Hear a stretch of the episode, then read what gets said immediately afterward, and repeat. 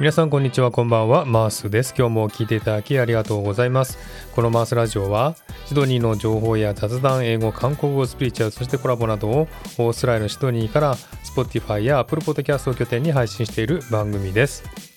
さて皆さんお元気でしょうか？マースです。今日も聞いていただきありがとうございます。本日もちょっと寒いシドニーの私の自宅のスタジオから収録配信しております。今日もよろしくお願いいたします。さてもう少しでクリスマスですが皆さんはクリスマスの準備などされているでしょうかね、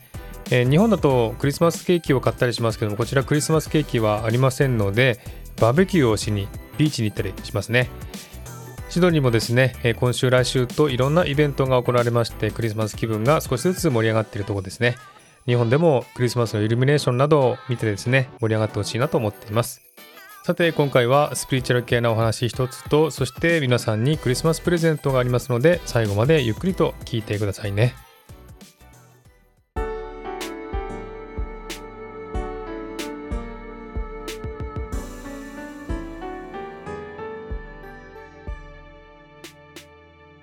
マウス radio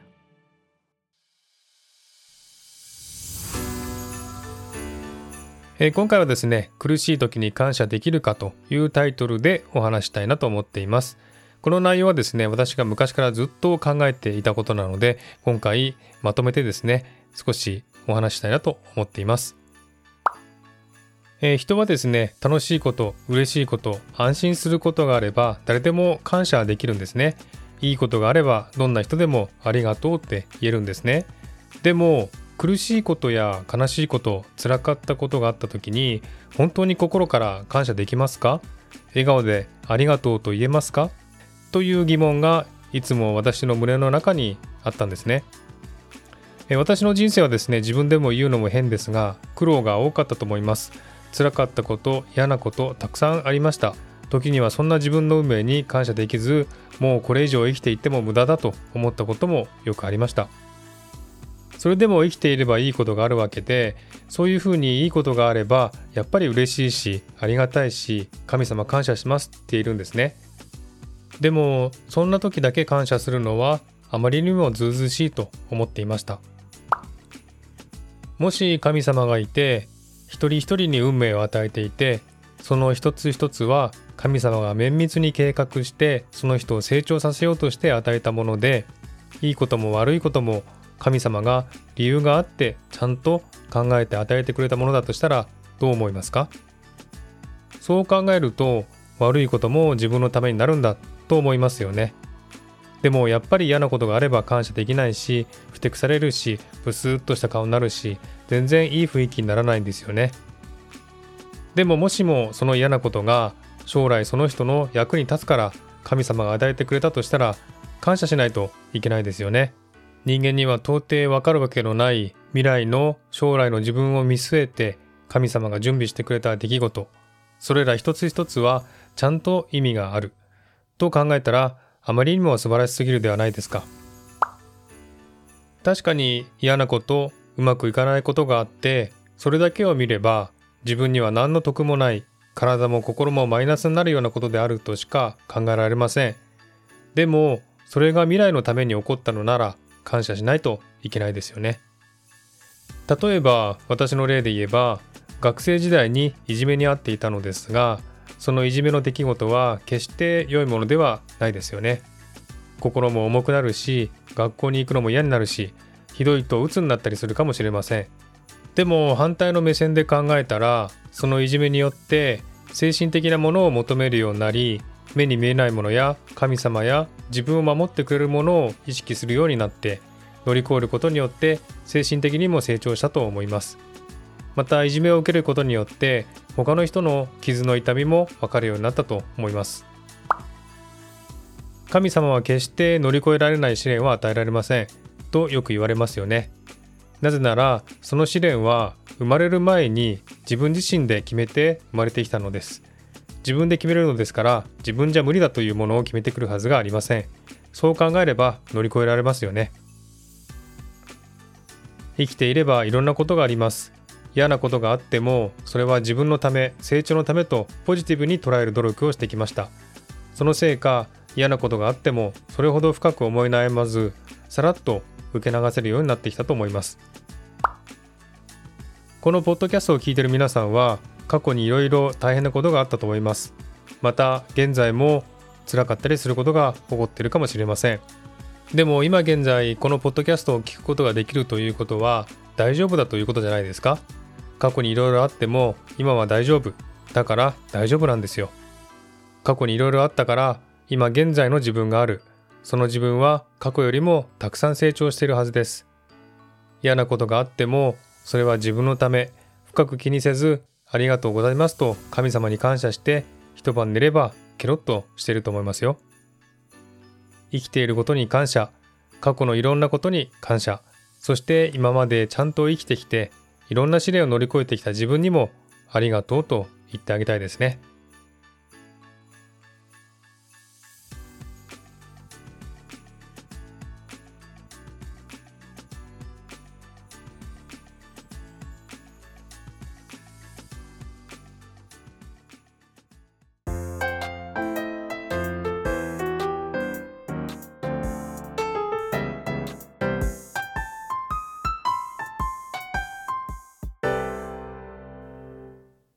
さて後半は私からのクリスマスプレゼントです。この曲を皆さんにプレゼントします。カオリーの新曲月です。ゆっくりと聴いてくださいね。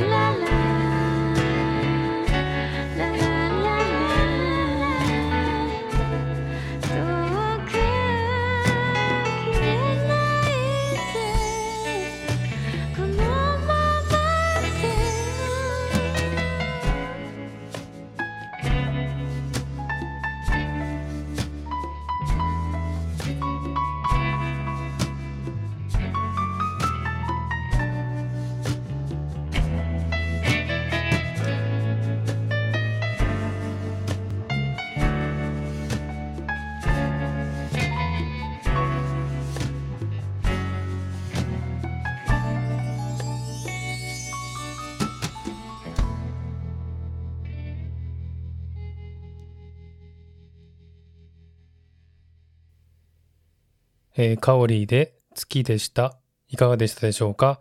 この曲もすごい素敵ですよね。あの、アレンジがすごい素敵だなと思ったらですね、この曲は、カオリーさんが作詞作曲をして、アレンジがですね、菱田聡さんという方がされたそうですね。このアレンジすごくいいなと思ったのは、すごく落ち着いていて、ジャズっぽい雰囲気が出てますよね。それがすごく良かったです。本当にいい曲だなって思いますし、聴いてると本当にじんわりと心に染みるような、そんな曲ですね。あと、この歌の詩ですね。甘蜜月よっていうところがあるんですよ。これ、すごいですよね。天が満ちる月って書いて、甘蜜月よって読ませるんですね。これを考えた香里さんは天才だと思います。はい。ということでですね、実はこの曲に関してアレンジをしてくださった菱田聡さんからのコメントをいただいていますので読まさせていただきます。最初、この曲の音源をカオリーさんからいただいたとき、カオリーさん自身がピアノうるさい、歌もちょっと変えたいとおっしゃっていて、歌を変えるとなると本人の意思が重要になってくるなと思い、とりあえず自分はコピーをしながら、香里さん自身がどんな風にやりたいのかを引き出すために時間を置いていました。そしたら、カオリーさんがスタンド FM のライブの時に、まだ未完成なんだけど、と言って月を始めたので驚きました。けど、その後、そのライブを聞いていたツイッターのカオリーさんのフォロワーの方が、胸がキューンとなるとつぶやいていらっしゃったのを見て、僕もそういう音を目指してアレンジしようと思いました。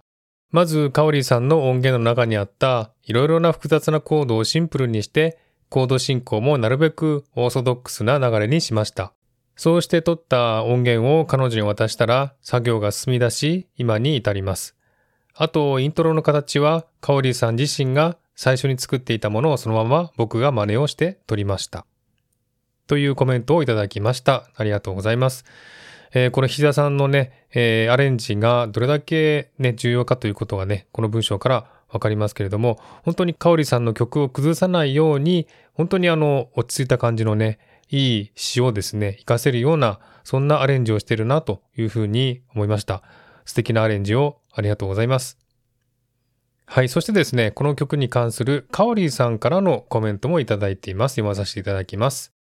2022年の1月のとても白く美しい満月の夜にサビだけ生まれた曲です。文豪夏目漱石が I love you を月が綺麗ですねと訳したというエピソードに基づいて書いた歌詞です。そして私史上一番時間をかけたのに考えても拉致が開かない曲でした。1月にスタンド FM でサトラボのアレンジが配信にありますが、それとは違う自分らしさを追求するあまり、迷走し見失いました。正直な気持ちを申しますと、私自身が生んだ曲なのにとても悔しかったです。こんなこともあるんですね。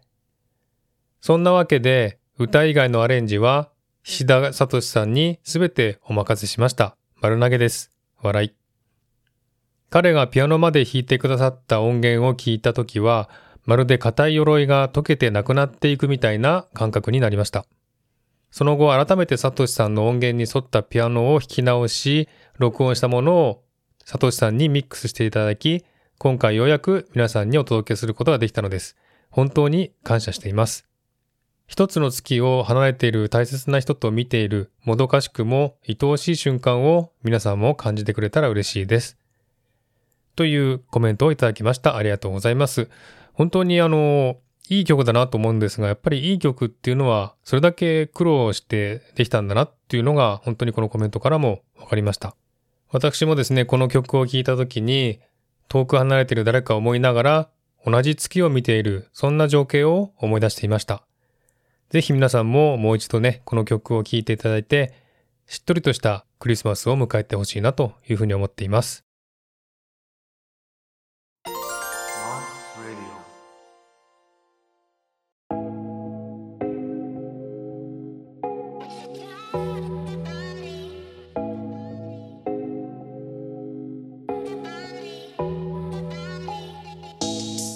えー、もうすぐクリスマスですが、今回はクリスマスを想定した配信を行ってみましたが、いかがでしたでしょうか？ちょっとねスピリチュアルなお話とそしてカオリーさんの新曲すごくしっとりとしたいい曲を聴いていただきました。いかがでしたでしょうか？本当にあのクリスマスっていうのはですね心がウキウキしますけれども一人の方も多いと思うんですよね。そんな一人の方はこの香里さんの歌を聴いて本当に月を見ながらですね遠いところにいる誰かを思いながら一晩過ごすのもいいんじゃないかなというふうに思います。えー、シドニーもですねかなりクリスマス雰囲気が盛り上がってきましていろんなイベントをやっておりますけれどもまたね私もクリスマスツリーなど写真を撮ってですねインスタグラムに上げたいと思いますのでまたお知らせしますので見ていただければと思います皆さんのクリスマスの過ごし方も教えていただけたら嬉しく思いますでは今回はこの辺で終わりにしたいと思います。今日も聞いていただきありがとうございました。もしこの番組を気に入っていただけたらフォローいただけると嬉しいです。またリクエストご意見ご希望などお便りをお待ちしています。概要欄のメールフォームから送ってください。また Twitter Instagram の DM でもお便りを受け付けています。ではまた次回お会いしましょう。お相手はマースでした。Have a Merry Christmas!